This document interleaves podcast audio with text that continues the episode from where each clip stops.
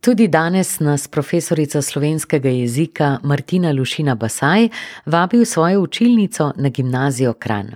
Ponovno je zbrala nekaj primerov slovničnih napak, ki se med dijaki pojavljajo najpogosteje. Prvi primer je povezan s šestim sklonom.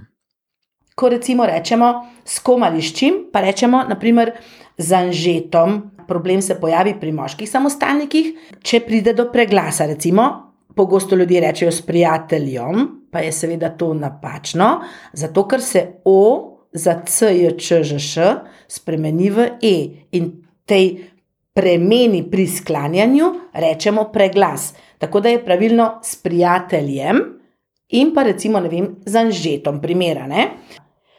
Pravilno je torej s prijateljem in ne s prijateljem. In tu je že naslednji primer iz vsakodnevnega življenja. Zelo zanimiv primer je, naprimer, če rečemo sestra Andreje. To zdaj ne morem reči, da je slovnično čisto napačno, je dovoljeno, ampak veliko bolje pa je, če rečemo Andrejna sestra. Tukaj pa moramo biti zelo pazljivi pri svojilnih predelnikih, da rečem, torej oseba, iz katere bomo naredili svojilni predelnik moškega ali ženskega spola. Zato, ker če je ženska, potem delamo svojilne predelnike z in, torej. Andrejin, Monikin, prijatelj, recimo. Če pa naredimo iz moškega, so pa ta obrazila ov oziroma ev, naprimer tonetov ali matjažev, prijatelj. Recimo, zelo pogosto se zgodi pri šolskih esejih, ko pišemo o Kafkovi preobrazbi, in potem pogosto napišejo v Kafkini noveli. Seveda to ne more biti pravilno, ker je Kafka, Franz Kafka, moški, zato je novela Kafkova novela. Recimo, to je zelo pogosto v eseju. Ponovimo še enkrat: Andrejina, sestra, Andrejin in Monikin, prijatelj, Tonetov in Matjažev, prijatelj, ter v Kafkovi noveli. Pogoste napake se pojavljajo tudi pri oziralnem zaimku. Še ena zelo pogosta napaka je pa oziralni zaimek, kako ga rabimo. Ko naprimer rečem, uh, to je stol, katerega sem kupila. Seveda to ni v redu, zato ker težimo k temu, da bi mi uporabili kratko obliko oziralnega zaimka, pa zraven tudi kratko obliko, če je potrebno, osebnega zaimka. Torej, pravilno bi bilo potem, to je stol, ki sem ga kupila. Torej, to je pravilna, katerega je seveda dovoljena oblika, da se razumemo oziralnega zaimka, ampak pogosto ga uporabljamo, če imamo prej predlog. To je stol, za katerega sem kupila prevleko. To bi pa šlo. No, potem pa še uh, torej povratni svojilni zaimek, ta nam tudi pogosto povzroča težave. Če naprimer jaz rečem, Urban na sprehod pelje njegovega psa. To pomeni, da pelje na sprehod prijateljevega psa. Če pa jaz rečem, urban pelje na sprehod svojega psa, pa pomeni pač urbanovega, njegovega. Jaz lahko rečem njegovega, zato ker tukaj nisem v imenovalniku, torej v osebku, ker ta povratni svojilni zajemek se pa vedno nanaša na osebek. In kdo je v osebku, tudi če nisem jaz, je potem lahko svoj svojega.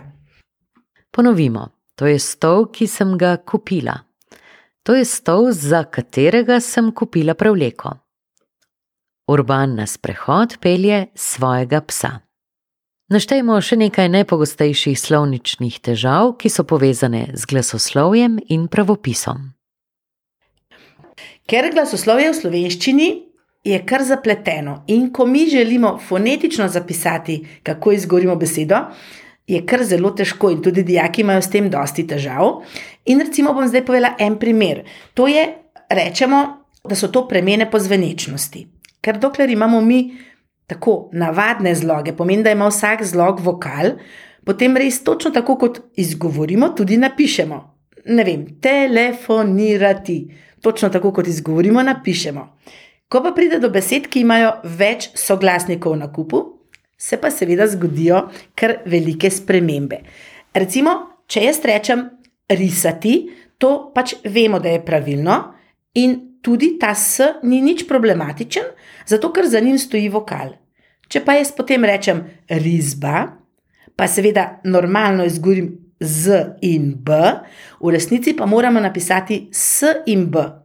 Zato, ker izhaja iz te iste besede risati. Zato ne moremo spremeniti kar po svoje in napisati rizba ali glasba. Recimo. Enako glasba izhaja iz glasu in zato pišemo glasba, sejem.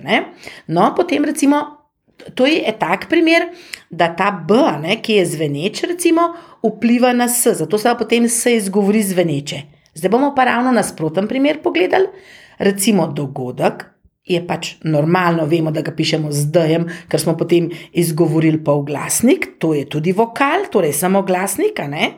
Ko pa rečem dogodkov, pa izgovorim T, napišem pa seveda D, ker moram izhajati iz osnovne besede.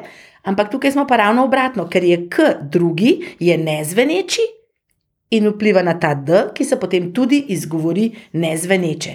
Ali recimo, kako si tudi lahko pomagamo, lahko pa ni zlog, lahko je pa samo končna črka v besedi, naprimer grad, t, ne, izgovorimo t. V resnici pa moramo zapisati D, zato ker mi vemo, da gradu nismo obiskali, ne gradu. Zato mora biti ta D. Vedno, kadar ste v dilemi, kako neko besedo zapisati, poskušajte tisti problematični glas postaviti pred samoglasnik. In tako kot ga boste izgubili pred samoglasnikom, tako je tudi potem v izpeljankah, seveda, pravilno. No, je pa tako pri slovenščini, ne, da katero koli pravilo povemo, ima pa sigurno. Pač več izjem, ne samo ena, ampak kar veliko. In recimo en primer, pri teh zdaj glasovnih premenah, ki jih razlagam, je pa recimo vas pri tržiču je križe, gora, ki se razprostira nad, nad to vasjo, je pa križka gora in se v resnici piše šejem. Zato, ker temu pa potem rečemo, da je to izjema morfonološkega načela. Recimo, um, zelo tak um, znan primer je tudi, da imamo mi mož, moža, potem pa rečemo moški spol ali moštvo. Ne bomo pisali žejem. Zato pa vedno rečemo v slovenščini, mislim, da ni prav nobenega pravila, da ne bi imel vsaj kakšne izjeme. Toliko za danes, s slovničnimi pravili in izjemami bomo v vaši družbi spet prihodnji ponedeljek po 10. uri. Medtem pa vas vabim, da mi pišete na jezik afna agora.at.